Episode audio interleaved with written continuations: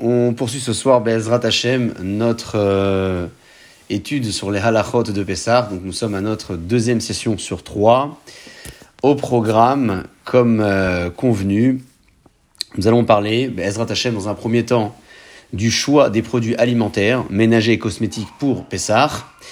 Les composants euh, industriels Hametz feront partie du second volet de notre cours ce soir. Et enfin, dans un troisième temps, nous parlerons de la cachérisation d'une cuisine à l'approche de Pessah.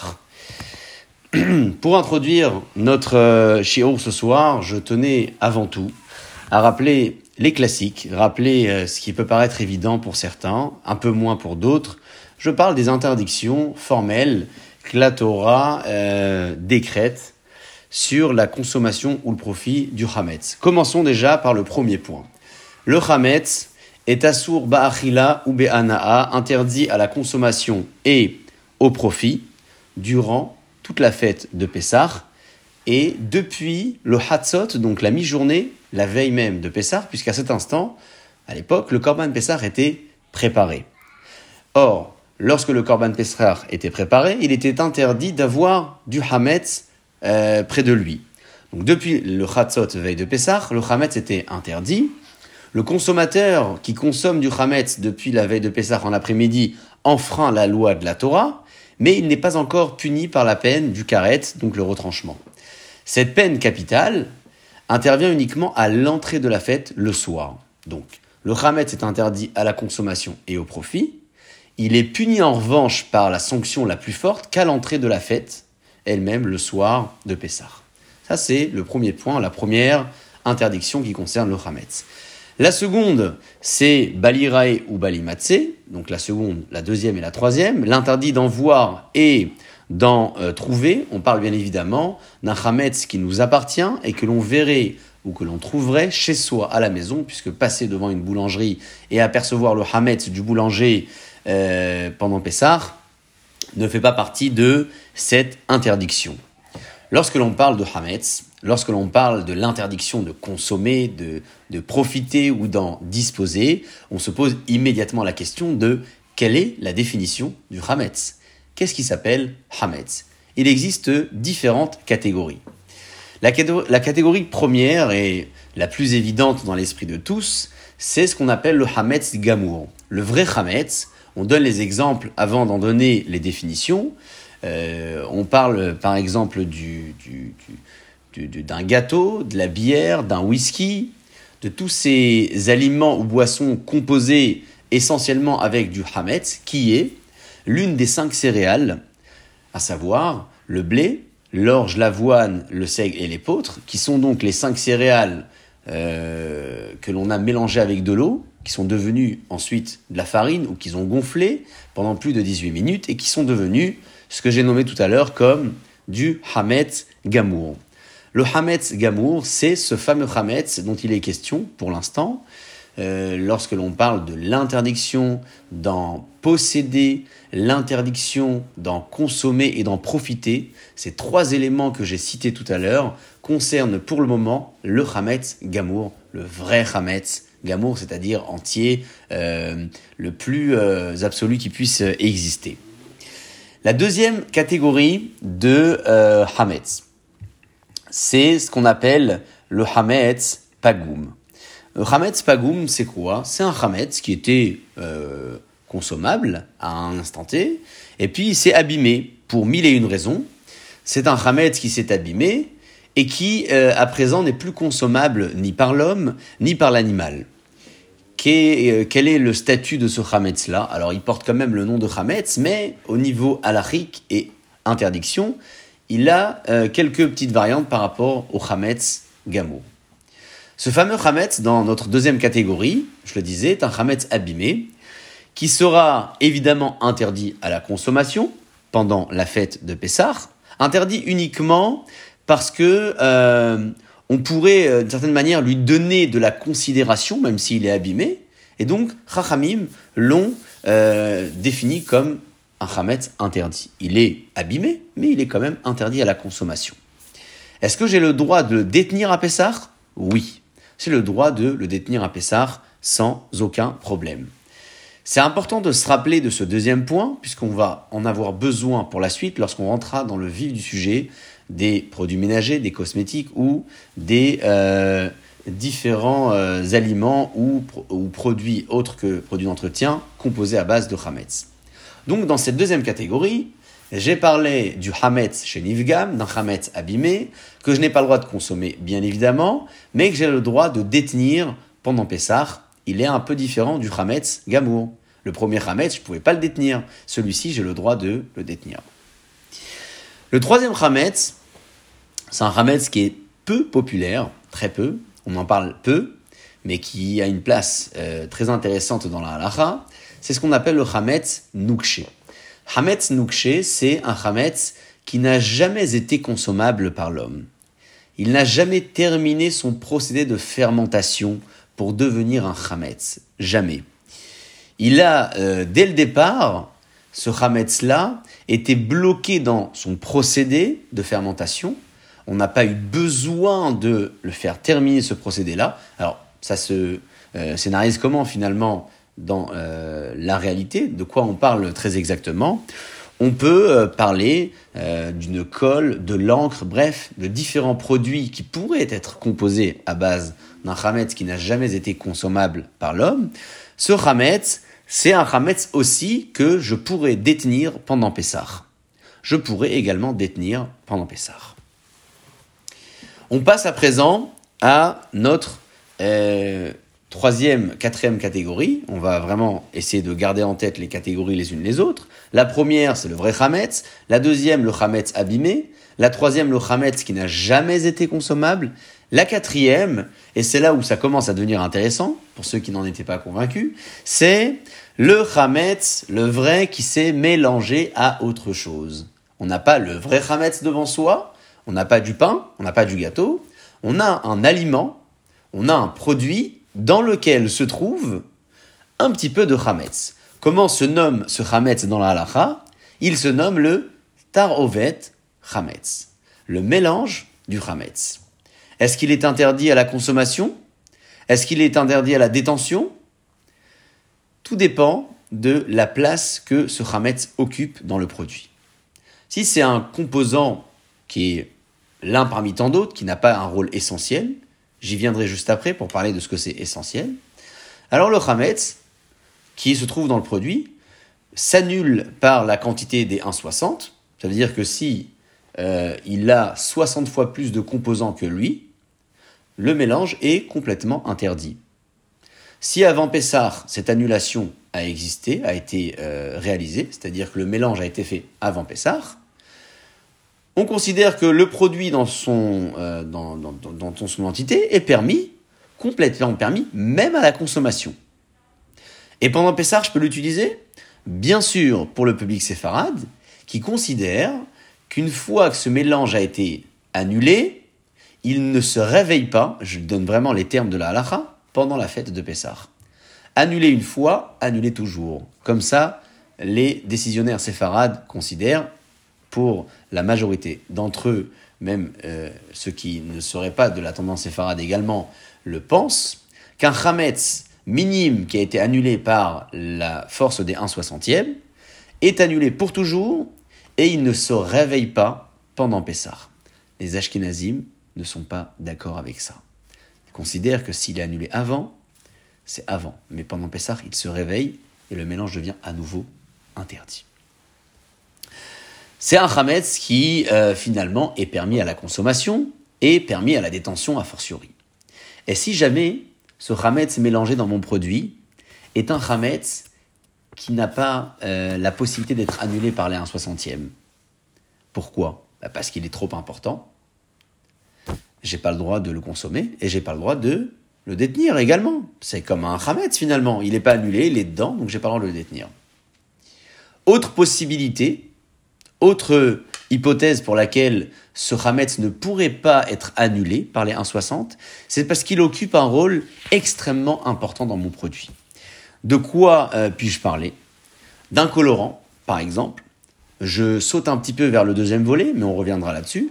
Ou encore d'un conservateur dont l'effet est visible. C'est-à-dire que j'ai grâce à ce composant Hametz un produit qui est ferme, un produit qui a une tenue, un produit qui a une couleur.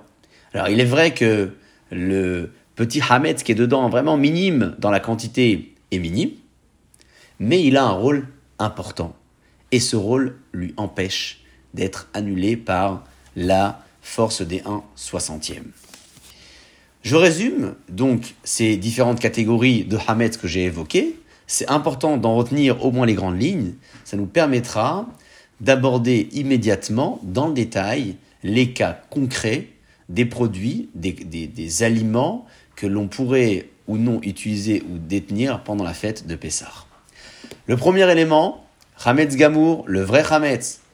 Euh, des pâtes, des gâteaux, du pain, du whisky. J'ai pas le droit de le détenir, j'ai pas le droit de le manger ni de le consommer, puni par la Torah avec la punition du karet pour un consommateur qui consommerait plus de 27 grammes depuis l'entrée de la fête de Pessah. L'après-midi, veille de fête, il y a au moins une punition de Malkout, c'était les 39 coups à l'époque. Bon, ça c'est la première catégorie. La deuxième catégorie, c'est ce même Hametz, mais qui s'est abîmé. Depuis avant Pessah, il est plus consommable par le chien. Ce Hametz, j'ai le droit de le détenir, je n'ai pas le droit de le consommer. Parce qu'en le consommant, je donnerai finalement une considération à ce Hametz-là. C'est vrai qu'il est plus mangeable par personne, mais je le considère. Donc le manger à sourd, sur le plan rabbinique, le détenir permis. Le troisième point, il ressemble un petit peu au deuxième, c'est un Hametz qui n'a jamais été consommable par personne. Je peux aussi le détenir pendant Pessah. Le quatrième point, c'est un grand volet, c'est ce Hametz qui est mélangé dans un produit. C'est pas un Hametz lui-même, mais c'est une partie du produit qui est Hametz.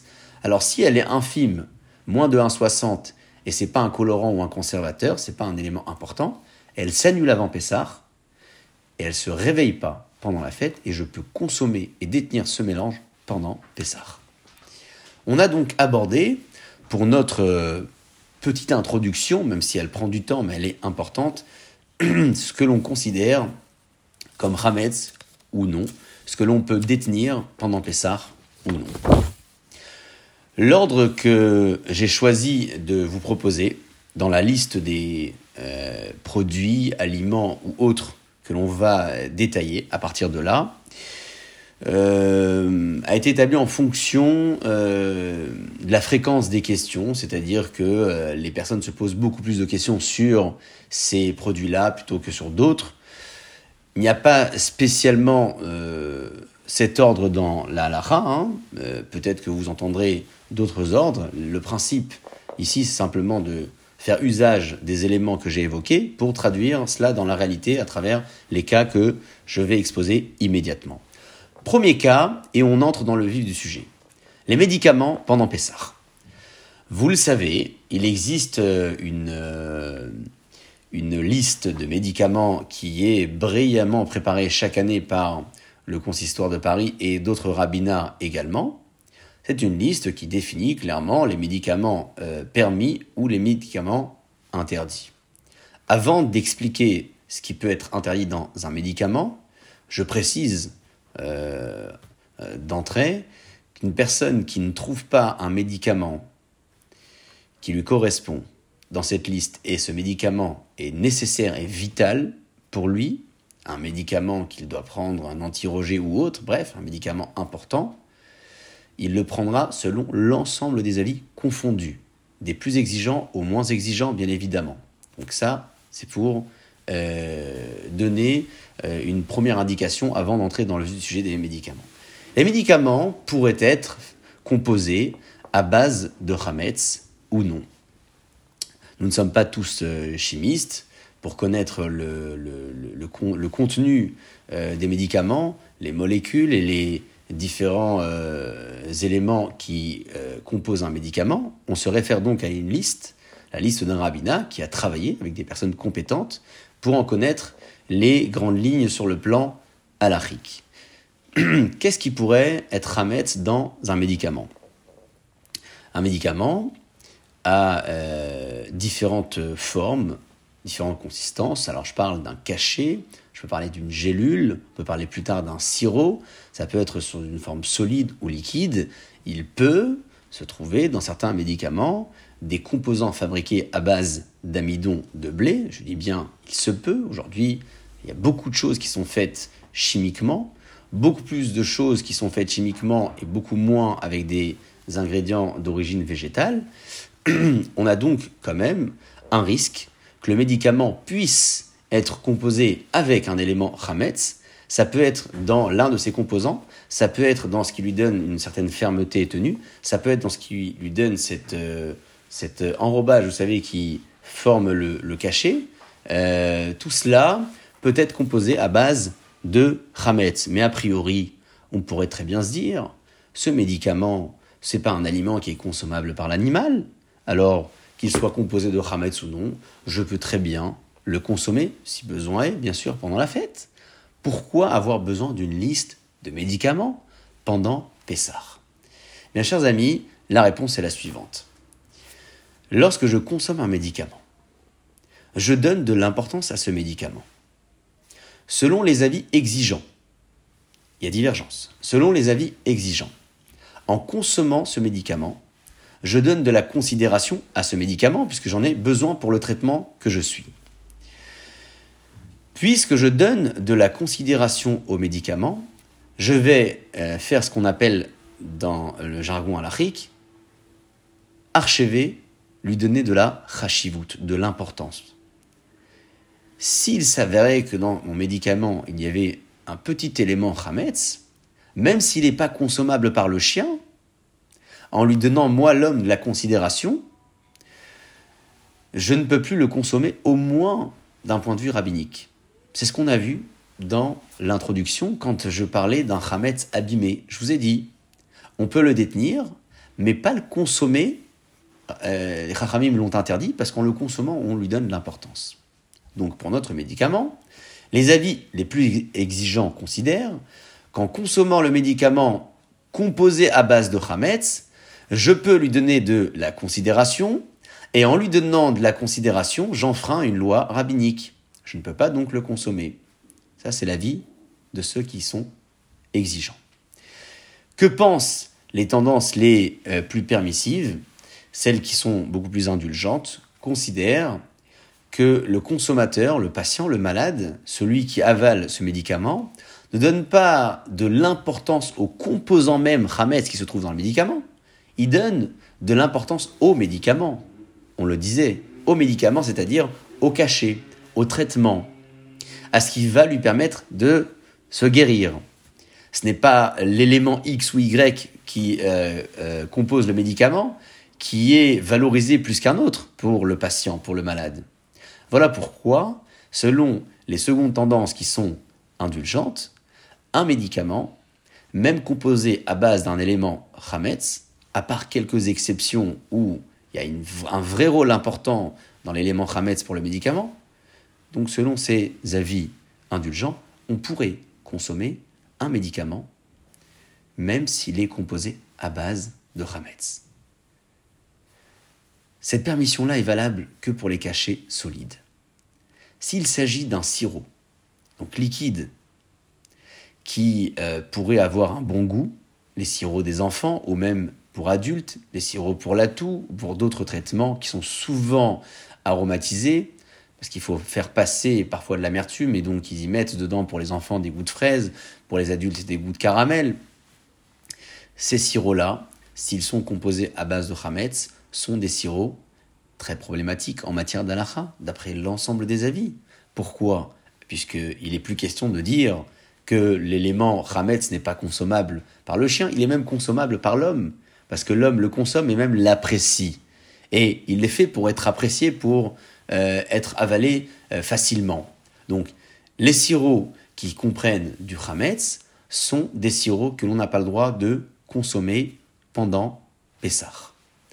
En résumé, pour les médicaments, la liste a été établie pour répondre aux besoins des plus exigeants en matière d'alaha, pour répondre à ceux qui, euh, sont de cet avis, de donner de la considération à l'élément Hametz de mon médicament, et en lui donnant de la considération, je me l'interdis à la consommation, au moins sur le plan rabbinique.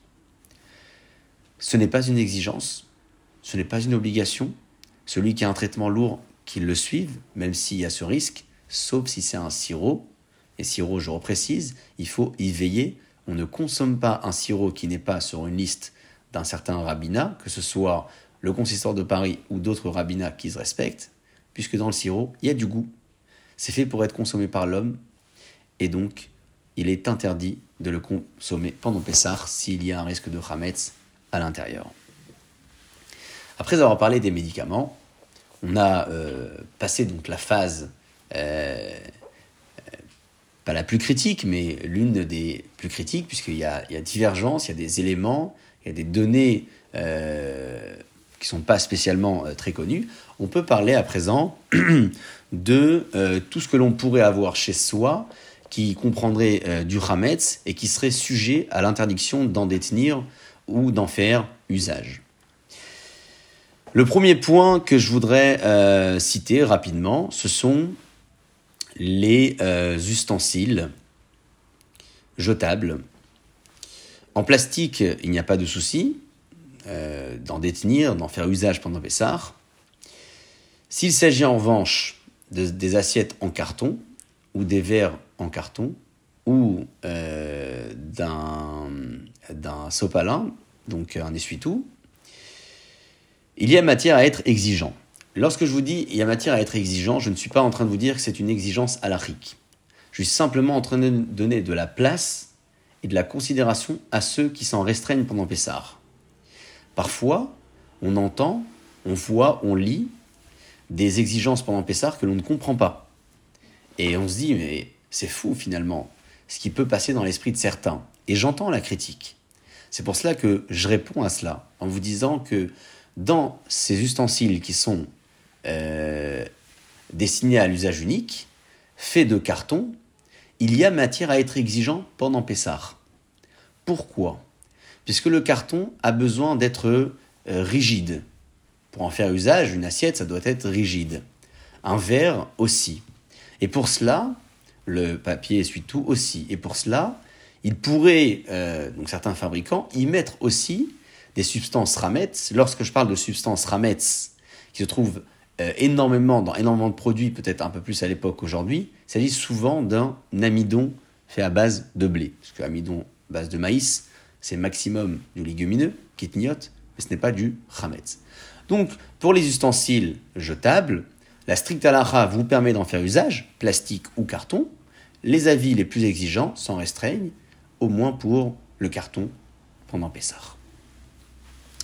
Qu'en est-il à présent des shampoings, des savons, des parfums? Est-ce que j'ai le droit de faire usage pendant Pessah de tous les shampoings, tous les savons, tous les parfums? Est-ce que j'ai besoin de suivre une certaine recommandation? Que vous l'ayez aperçu quelque part, écrit, que vous l'ayez entendu, qu'il y ait une forme d'exigence à ce sujet, je peux le comprendre. Ce que je vous propose ce soir, c'est la stricte halakha. Ce shampoing, ce savon ou encore ce parfum, qui pourrait être composé à base d'une substance chametz, peuvent être détenus et utilisés pendant Pessah sans aucune restriction. Mais quel pourrait être le chametz qu'il se trouve à l'intérieur d'un parfum? Le parfum est composé également d'alcool. L'alcool, c'est quoi? L'alcool, vous savez que on peut euh, l'obtenir de euh, différentes manières. On peut obtenir de l'alcool à partir de très nombreuses matières premières. La plupart, ces matières premières sont d'origine végétale. Euh, ces matières végétales contiennent du sucre. Alors, il y a différentes possibilités, fructose, saccharose, d'accord? Il y a surtout de l'amidon. Et cet amidon, on peut l'extraire également du blé, du maïs, mais on peut l'extraire du blé. En résumé, l'alcool peut être fabriqué à euh, à base de blé également, pas uniquement, heureusement d'ailleurs. Dans le parfum, il pourrait s'en trouver, dans le shampoing, d'autres substances, dans le savon aussi, mais ce n'est plus consommable, ni par l'homme, ni par le chien. Donc on peut le détenir et en faire usage pendant Pessah, selon la stricte halakha. Il n'y a aucune restriction à ce sujet.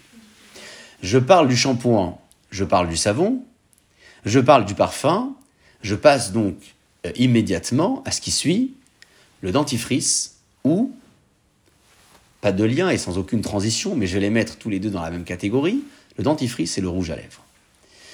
Le dentifrice et le rouge à lèvres ont une particularité. Laquelle?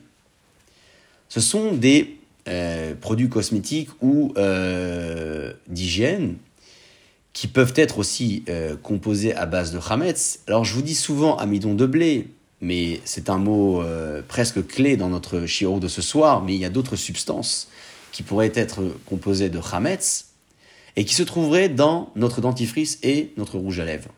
Et notre rouge à lèvres et le dentifrice, est-ce qu'on le consomme? Est-ce que le dentifrice est consommable? Très souvent, aujourd'hui, vous avez, pour enfants comme pour les adultes, des goûts, des saveurs, peut-être pas des saveurs, des arômes dans les dentifrices pour qu'ils soient agréables. Pour les enfants, à nouveau, on y mettra très souvent de la fraise. Pour les, les, adultes, ce sera de la menthe. Ça le rend, d'une certaine manière, consommable, même si euh, l'idée, euh, c'est de le recracher lorsqu'on se brosse les dents. Euh, même si l'idée pour une, une femme au moment de se maquiller, c'est de se maquiller uniquement sur les lèvres et non pas à l'intérieur de la bouche, il se peut que cette substance entre dans la bouche. Alors, elle n'entre pas de façon volontaire, on ne veut pas la consommer. C'est vrai que c'est peut-être pas toujours très très bon. Le fait est, c'est que ce rouge à lèvres, pour certains, dentifrice pour beaucoup, peuvent être consommables et peuvent entrer même euh, inopinément dans la bouche. Voilà pourquoi, lorsque ces deux produits ont un goût, je dis bien lorsque ces deux produits ont un goût, on y veille pendant Pessah à ne pas en faire usage sans qu'il y ait eu une vérification préalable de l'absence de Hametz. S'il s'agit d'un dentifrice sans aucun goût, pas de souci, on peut prendre n'importe lequel. Avec un goût, on fait attention. D'ailleurs, au passage, et j'ouvre une petite parenthèse, beaucoup y veillent tout au long de l'année, s'il y a un goût, de vérifier que euh, le goût qui se trouve à l'intérieur n'est pas problématique en matière de cache-route, en dehors de la fête de Pessah, bien entendu. Le, produit euh, d'entretien à présent, pour aller euh, vers la suite de nos produits d'hygiène ménager, que ce soit un produit de vaisselle, que ce soit un produit de sol, un, produit de vitre, peu importe, qui soit composé au nom de Hametz, selon la stricte halacha, vous n'avez pas de recommandation et d'exigence à ce sujet. Si vous avez aperçu, à nouveau, dans certaines listes, une restriction à sujet, sachez que pour les plus mahmerim, c'est-à-dire les plus exigeants, il pourrait peut-être tenir compte d'une substance ramet à l'intérieur qui a un rôle favorable et important et qui pourrait la rendre interdite à la détention, mais c'est une euh, exigence vraiment de très haut niveau selon la stricte halakha. Acheter n'importe quel liquide vaisselle, n'importe quel produit d'entretien, dans la mesure où ça sent bon et ça nettoie bien, c'est le principal, que ce soit pour Pessah ou le reste de l'année, c'est ok, il n'y a pas de restriction. On parle beaucoup, beaucoup de produits d'entretien, cosmétiques et d'hygiène. Parlons un petit peu de produits alimentaires.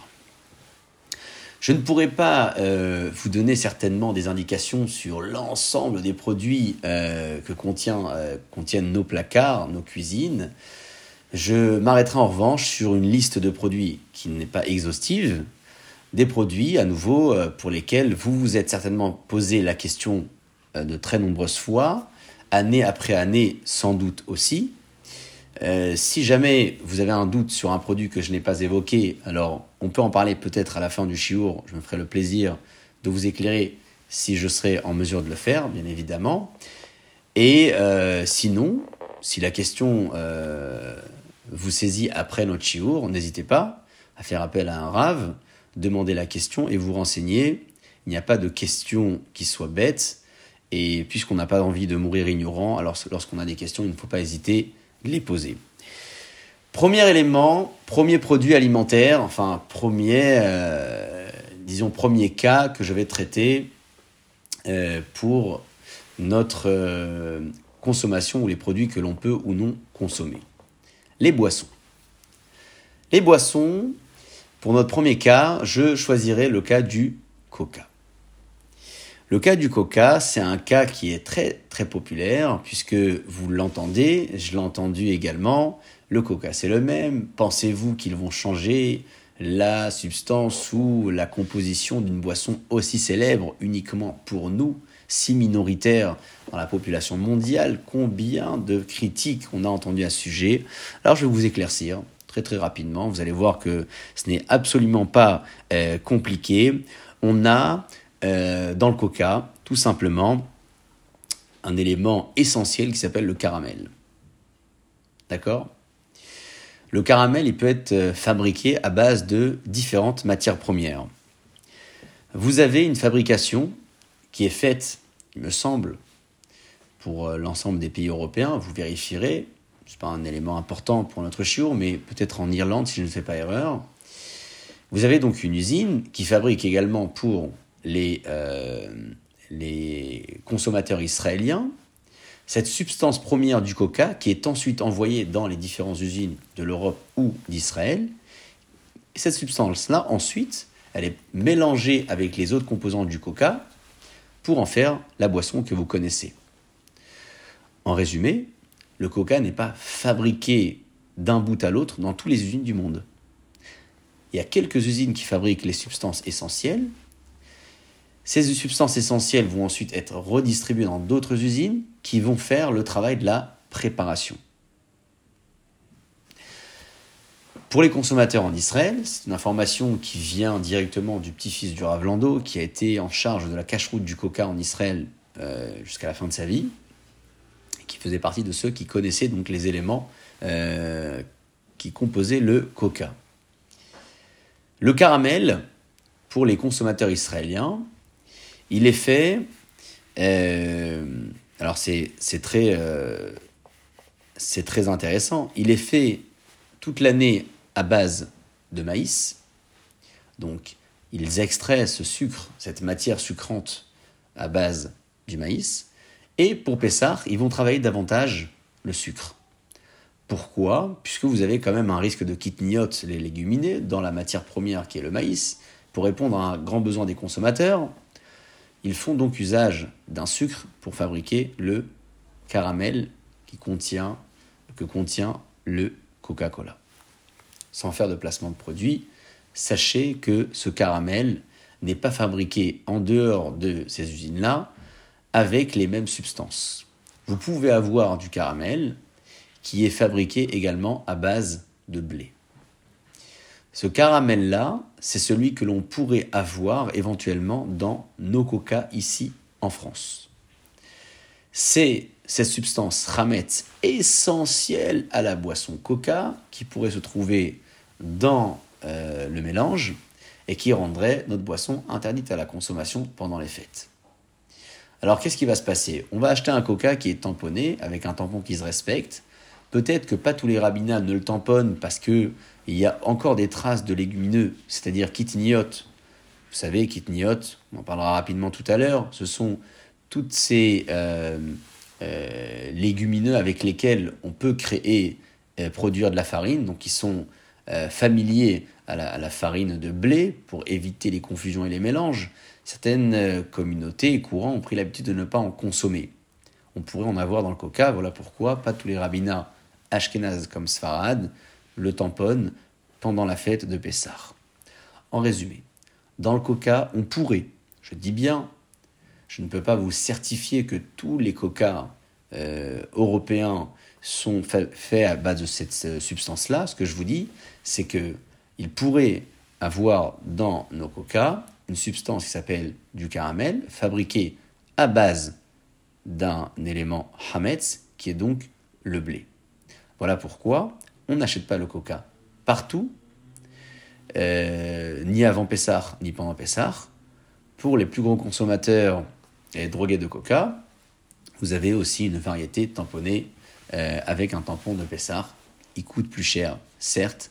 Est-ce que ça a demandé un travail plus important avec un débit moins important Possible aussi. Je ne suis pas commercial, donc un rabbinat. J'essaie simplement de comprendre. Et pour la fête de Pessah, on le sait ô combien, les efforts sont nombreux, mais euh, plus nos efforts sont nombreux, plus notre consommation euh, respectera les règles de la et euh, Akadosh Borou le sait que toute personne qui respecte et se conforme à la tradition à la est bien évidemment méritante.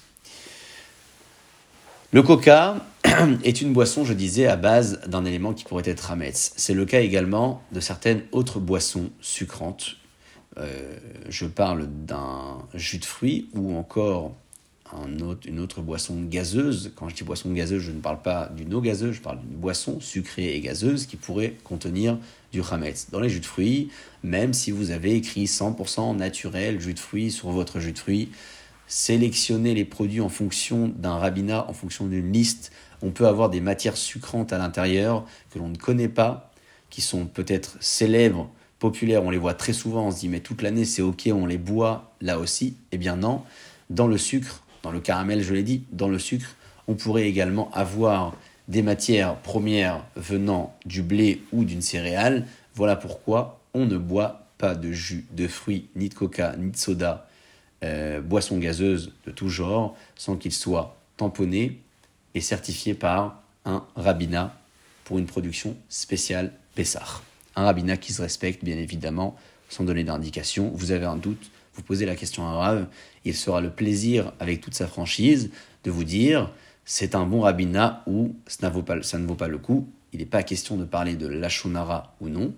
On ne parle pas de diffuser sur les réseaux sociaux une problématique de ce type parce que là, ça pourrait être de la délation et c'est pas le but. On parle d'un consommateur qui veut s'adresser à son rave et connaître la vérité à la RIC. Le rave est en mesure de lui dire écoute, euh, euh, je pense que tu devrais te diriger vers un autre produit euh, pour se conformer à l'exigence à la RIC de la fête ou de la cache-route en général. Le sel, le thé, le café, le sucre, la plupart sont permis sans aucune restriction. Regardez tout de même la liste du consistoire qui vous donne des indications, mais il n'y a pas spécialement de grands problèmes dans nos produits aujourd'hui.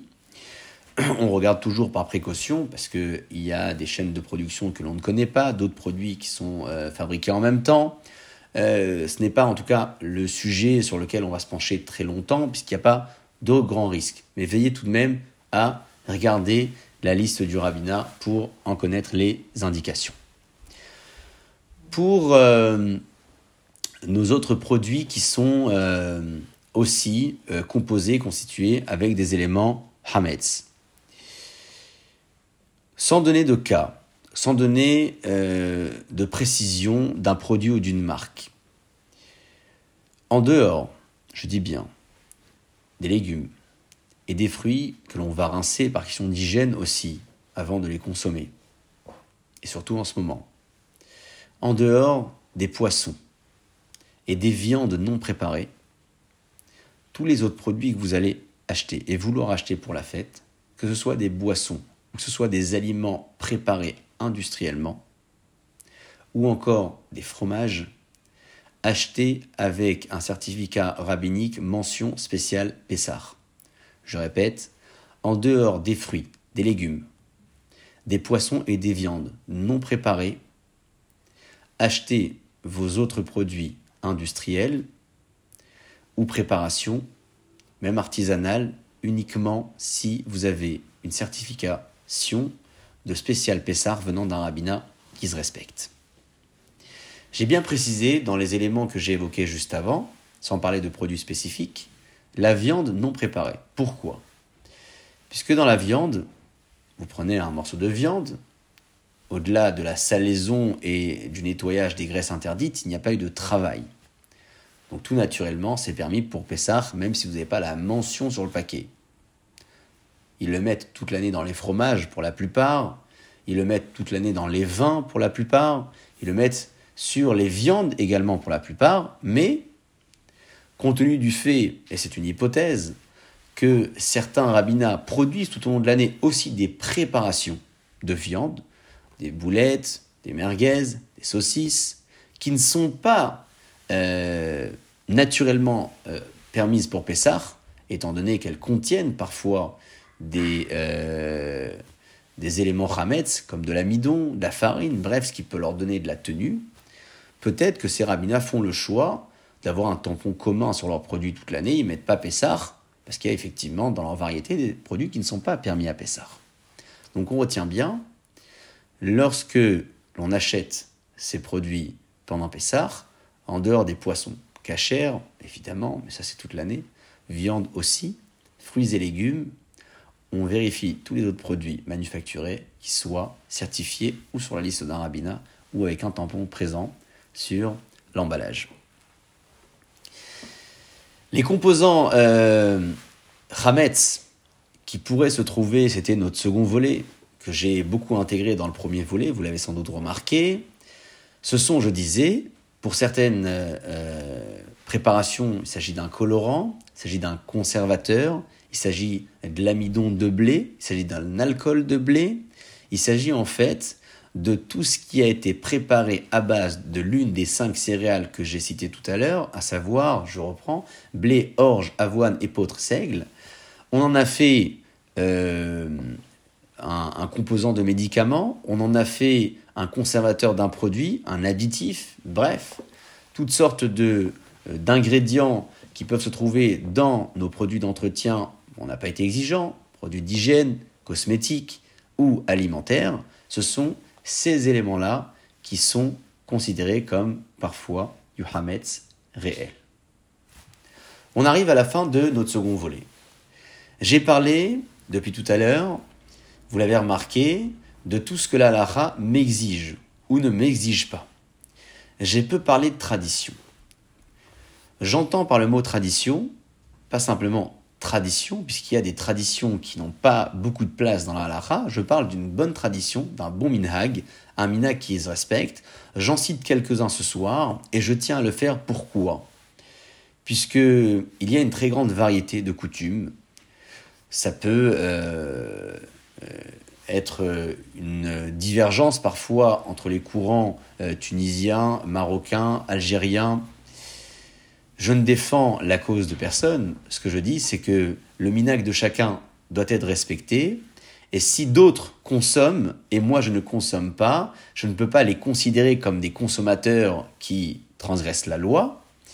Et je ne peux pas, moi qui ne consomme pas, me considérer comme quelqu'un qui se conforme un peu mieux que l'autre à la halakha. Pourquoi? Puisqu'il n'est pas question ici d'exigence, il est question ici de tradition. Et la tradition, elle fait beaucoup partie des origines, c'est souvent ancestral, et c'est extrêmement important de la respecter. Une personne qui veut se défaire d'une tradition qui n'est pas une exigence alachique doit s'en défaire devant trois personnes.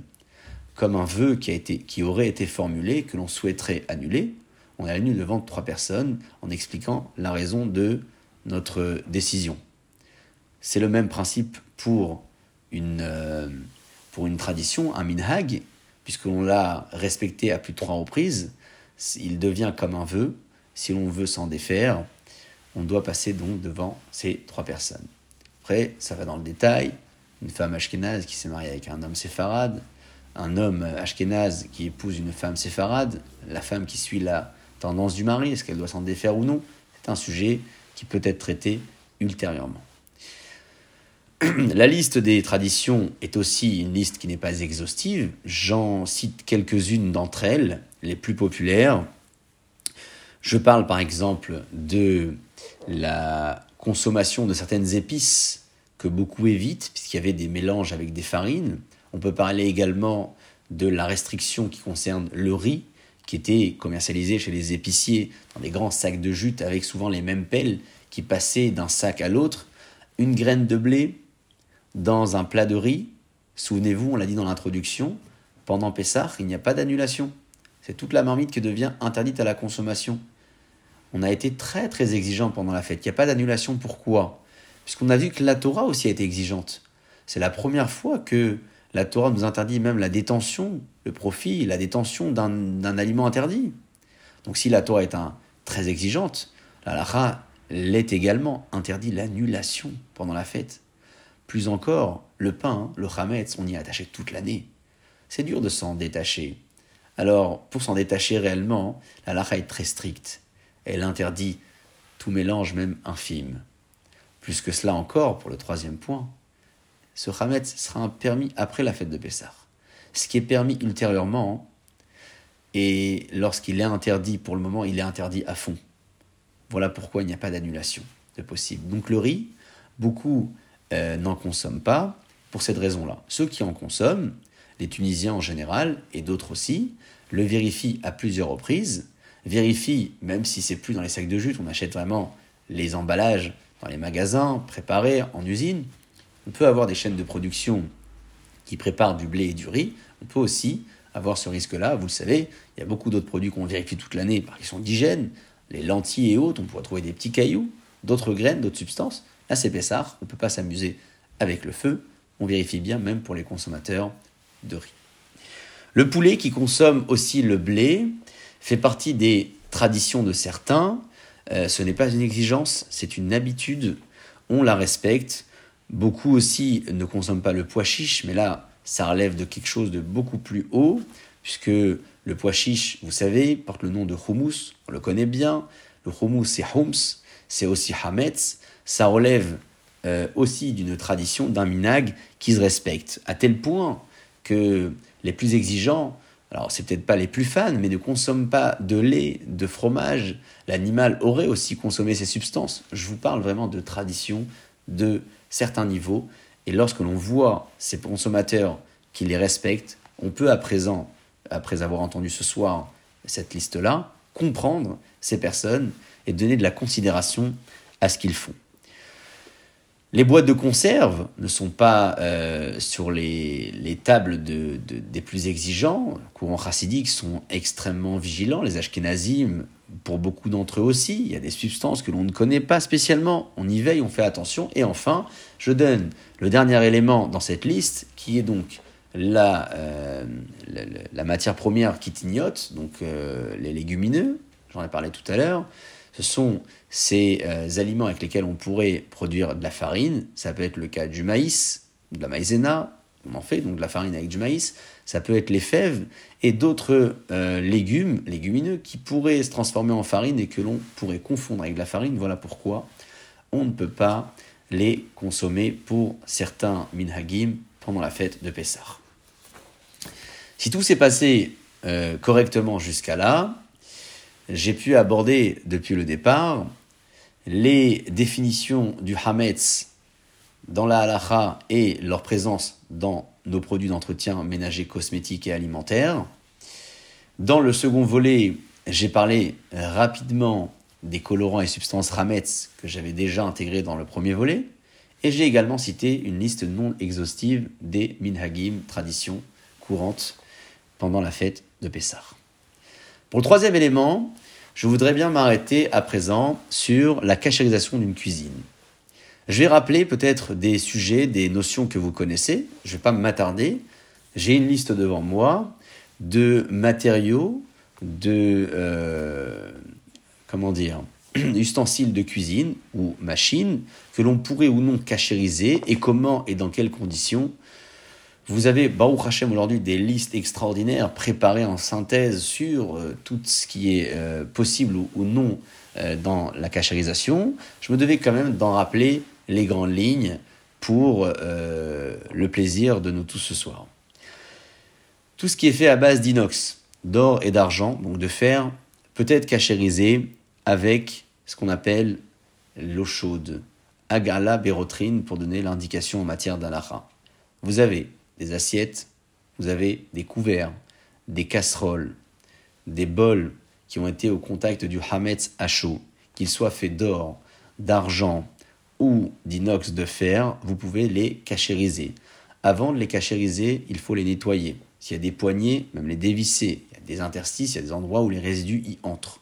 Pour cachériser une casserole, on y fait chauffer de l'eau jusqu'à débordement, ou on la trempe dans une casserole plus grande qu'elle, dans laquelle l'eau a été bouillie et on la cachérise ainsi.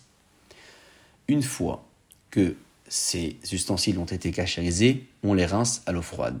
Ce n'est pas une obligation de rincer à l'eau froide, c'est une bonne précaution, puisque normalement on a cachérisé nos vaisselles quand le chametz n'était pas encore interdit. Or, le rinçage consiste en quoi? Il consiste justement à freiner le procédé de chaleur. Parce que si on estime qu'en ébouillantant nos casseroles, le Hametz va sortir, bah, si on laisse la chaleur sur la casserole, le Hametz va re-rentrer. Voilà pourquoi on freine le procédé avec de l'eau froide et euh, le Hametz ne re-rentrera pas. Mais ça, c'est pas une exigence puisqu'on a cachérisé nos vaisselles quand le Hametz n'était pas encore interdit. Les poêles, si l'on a utilisé une poêle avec du hametz, mais en faisant euh, usage de la poêle avec de l'huile, de la friture, ça peut être d'un beignet ou autre, vous pouvez la cachériser aussi avec le procédé de, euh, de l'eau chaude que vous faites bouillir dedans à débordement, ou vous la trempez elle-même dans une longue casserole.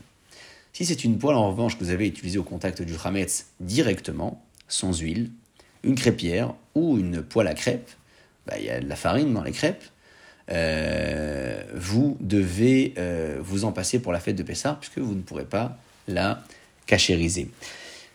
Toutes les vaisselles en verre, que ce soit des verres ou que ce soit des assiettes, des pyrex, bref, des plats, des bols propres, sans rayures profondes, vous pouvez les nettoyer correctement et en faire usage pendant Pessah pour les Sfaradim, qui considèrent que le verre est une matière qui n'absorbe pas. Je précise qu'ils n'ont pas de rayures profondes. Dans les assiettes, on coupe avec couteau, fourchette, on peut laisser des traces, il y a des choses qui y entrent. Bon, si c'est en bon état, vous pouvez les garder à Pessar sans avoir besoin de les cachériser. Un nettoyage suffit. La euh, plata de Shabbat, si on l'a recouvert toute l'année avec de l'aluminium, on change l'aluminium, on le change plusieurs fois d'ailleurs par année, mais on le change pour Pessar. Certains exigent tout de même de verser de l'eau chaude dessus pour la cachériser.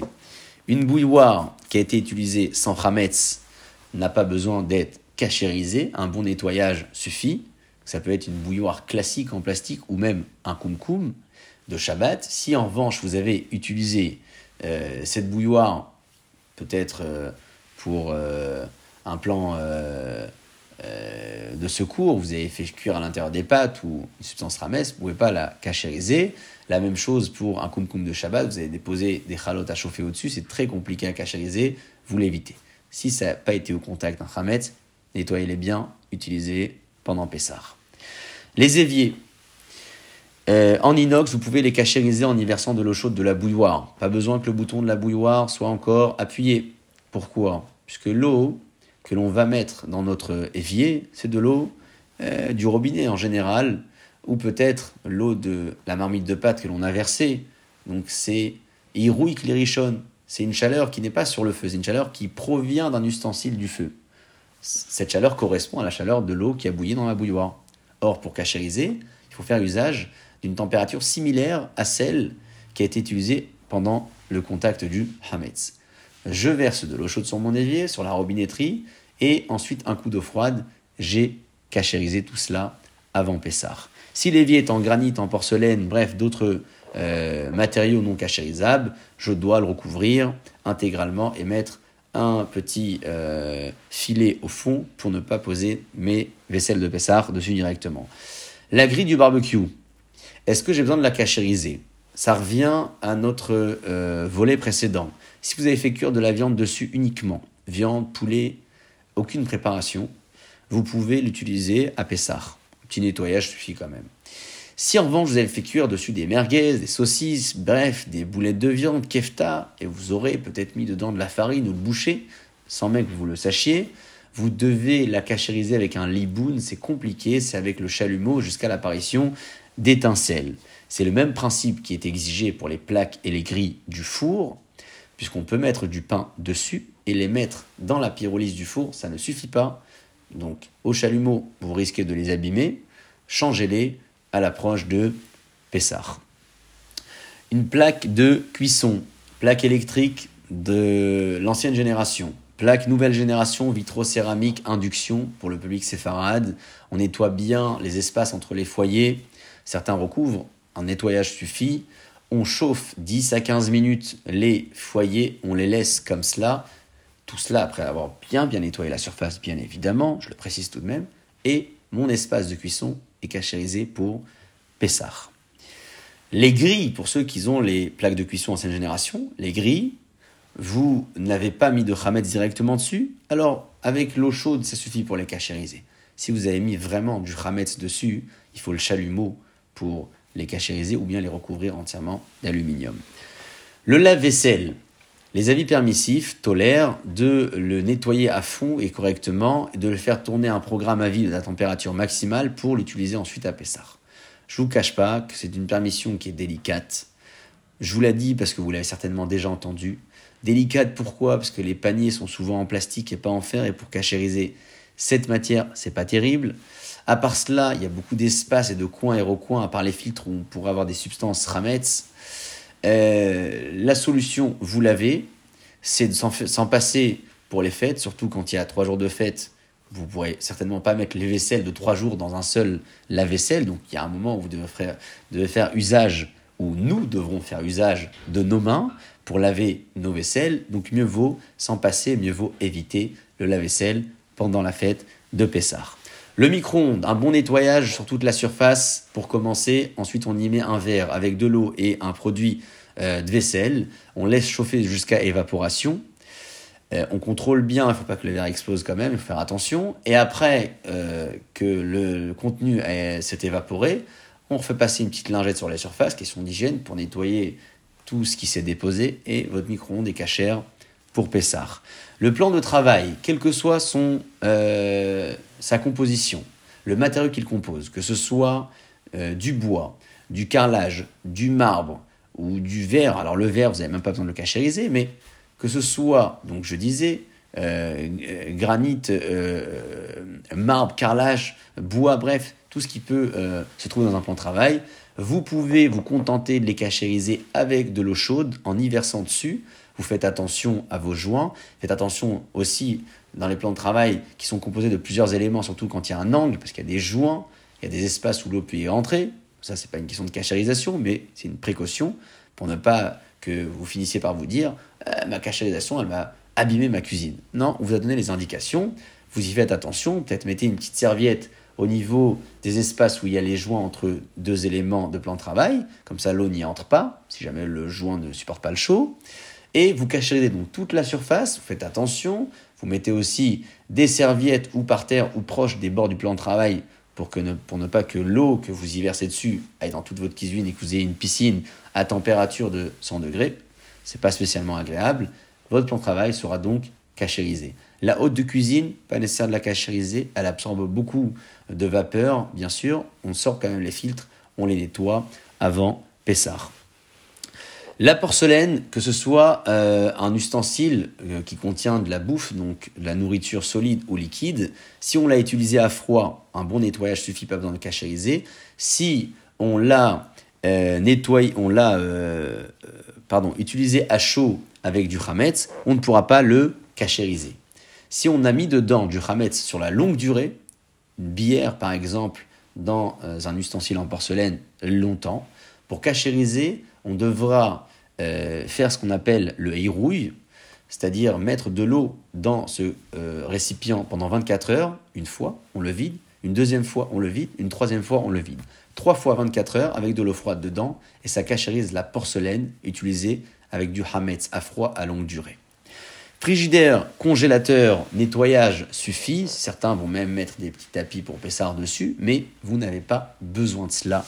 Il suffit d'un bon nettoyage et d'un bon tri pour retirer tout ce qui pourrait être à mettre et mettre de côté dans un emballage fermé avec une étiquette dans le congélateur ou le frigidaire ce que vous, souhaiteriez éventuellement vendre aux non-juifs, ce que vous ferez également euh, sur vos portes de placard de cuisine ou d'ailleurs dans la maison que vous souhaiteriez aussi vendre aux non-juifs, à telle sorte, de telle sorte pardon, à les condamner et à ne pas être amené à les ouvrir pendant la fête de Pessah. Voilà, chers amis, les trois volets ont été abordés. Les éléments que j'ai évoqués sont les éléments les plus essentiels en matière d'alaha. Les cas que j'ai évoqués, ce sont les cas posés les plus fréquemment, que ce soit en matière de produits, ou de composants ou encore euh, de sujets de cachérisation, je suis prêt à présent à vous laisser euh, euh, la parole pour ceux qui voudraient éventuellement rallumer leur micro et poser quelques questions. C'est à vous. Bonsoir. Bonsoir. Moi, j'aimerais bien savoir pourquoi c'est important de ne pas en posséder.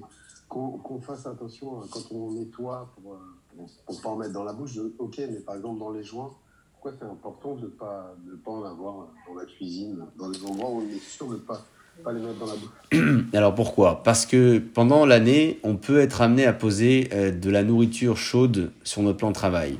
Je peux parler d'un pain, d'un gâteau ou d'une marmite euh, qui contenait un élément chametz et ça a coulé un petit peu dessus. Or, pendant la fête de Pessah, on peut faire aussi la même erreur. Quand je dis erreur, c'est pas erreur de comment dire de cache-route, mais de poser euh, par inadvertance un élément euh, de, de, de, consommation alimentaire à chaud sur le plan de travail. Et donc, bien évidemment que c'est l'exigence euh, de cache-route, mais le risque est là. On a posé du chametz à chaud dessus, on a posé de la matzah ou du, du, du, de l'aliment Pessah à chaud dessus. Il faut que la surface soit nettoyée pour, euh, pour cela. D'accord, merci. Visiblement, vos micros sont toutes, euh, tous éteints. C'est que le cours a été très clair. Baruch Hashem, je suis ravi. Il n'y a pas d'autres questions?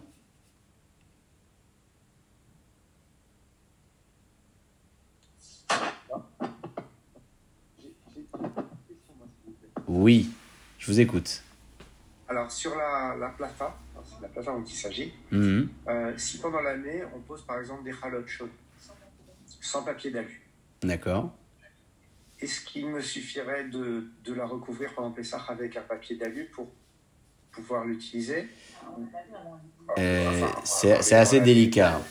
C'est assez délicat. Ce que je vous euh, conseille de faire, c'est de verser de l'eau chaude avec précaution. Attention, hein, parce qu'il y a quand même une résistance à l'intérieur. Euh, ouais, donc il faut veiller. Euh, en général, quand on conseille de faire ça, on met toujours des serviettes autour de la surface sur laquelle on va verser. Comme ça, on est sûr que l'eau ne va pas aller ailleurs que sur la surface. Et on y va doucement, met vraiment légèrement sur la surface. Vous la laissez chauffer et vous la recouvrez d'aluminium pour Pessah et elle est OK. Ça vous demandera euh, pas beaucoup de technique, un petit peu de patience, 5 à 10 minutes, et l'affaire sera réglée. D'accord, merci. Avec plaisir, Behatzlacha. Une autre question peut-être? Oui. Bonsoir. Oui, bonsoir. Pour les, hum, alors, je ne sais pas si vous allez voir à peu près de quoi je parle. Il y a des sortes de blenders à soupe en verre Bien qui sûr. cuisent les légumes et qui font automatiquement ensuite la soupe. Là, je parle plutôt pour les, les bébés.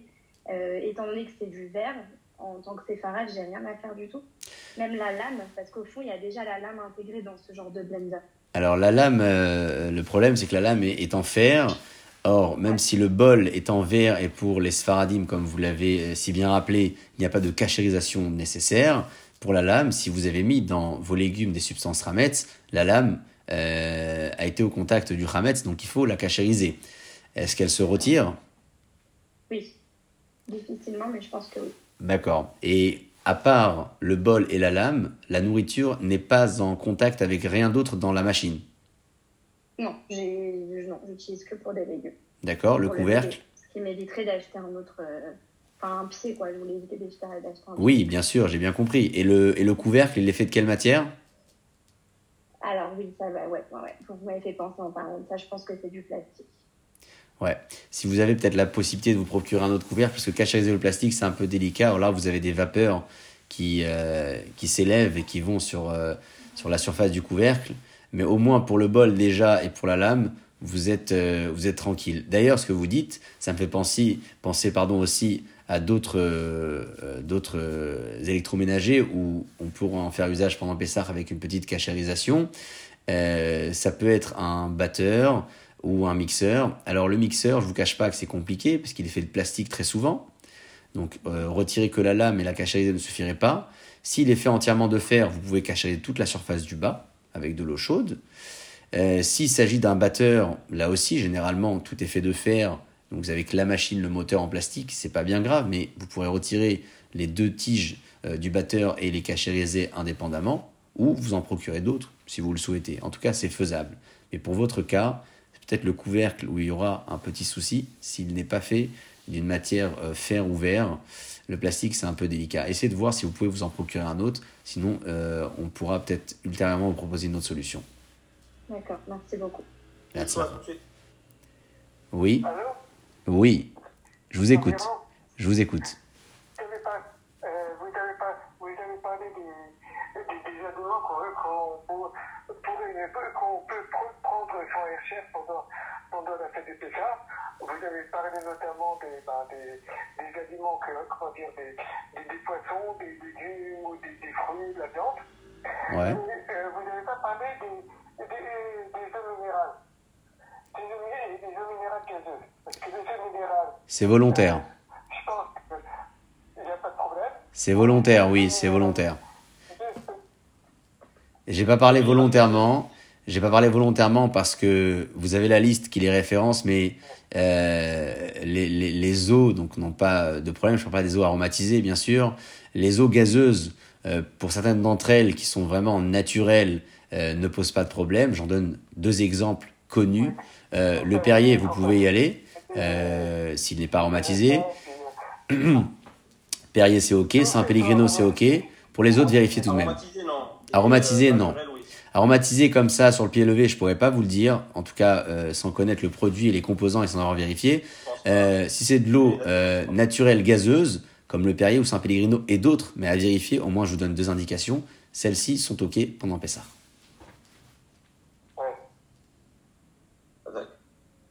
Une autre question peut-être? Bonsoir. Bonsoir. Euh, J'ai une petite question. Euh, je voudrais savoir comment on fait dans le cas où on a une, une friteuse. euh, Est-ce qu'on on peut la cachériser ou il faut la changer? Alors la friteuse, excellente question. Euh, en réalité, ce qu'on met dans une friteuse finalement, ce sont la plupart du temps des frites ou peut-être d'autres légumes à frire. On voit pas où se trouve le chametz dans les éléments, dans les aliments que l'on mettrait à frire dans une friteuse. En vérifiant de plus près, on pourrait éventuellement se poser la question sur les composants ou les conservateurs qui se trouvent dans nos frites euh, pré-cuites et achetées. Vous dire que telle ou telle marque met du Hametz, je ne vous le dirai pas, puisqu'il faut vérifier. Vous dire qu'il y a un risque, oui, ça je peux vous le dire. Est-ce que vous avez la certitude de n'avoir fait à l'intérieur que des légumes, que de la pomme de terre faite maison pour avoir des vraies frites et non pas des frites achetées? Si c'est le cas, vous n'avez même pas besoin de la cachériser, votre friteuse. Un bon nettoyage euh, suffit, parce que vous avez peut-être touché des miettes du Hametz sur le plan de travail, la cuisine. Mais si ce n'est pas le cas, et que ça a été au contact d'un aliment préparé où il y avait du Hametz, ça peut être une boulette de viande, ça peut être une merguez, ça peut être une pomme de terre pré-cuite achetée, et on ne sait pas qu'est-ce qu'il y avait dedans. Euh, dans ce cas-là, pour la cachériser, il faudra faire ce que j'ai dit tout à l'heure pour la poêle, c'est-à-dire y verser dessus de l'eau chaude entièrement sur euh, toute la, friteuse, la surface donc de cuisson, pour la cachériser. Ce point-là, par contre, ne peut pas être valable pour les friteuses euh, que vous avez aujourd'hui sur le marché qui vous préparent les frites sans huile ou pratiquement avec un tout petit peu d'huile. Parce que là, ça voudrait dire que si vous avez mis vraiment du chametz directement sur la poêle, comme je l'ai dit tout à l'heure, sans huile, il n'y a pas de cachérisation possible. Donc, pour répondre à cette question, il faut savoir qu'est-ce qu'on a fait cuire dedans. Si on a fait cuire dans de l'huile, bien, alors on peut cachériser avec l'eau chaude. Si on a fait cuire pratiquement sans huile, et c'était du chametz, incachérisable. Merci beaucoup. Et hatzlacha.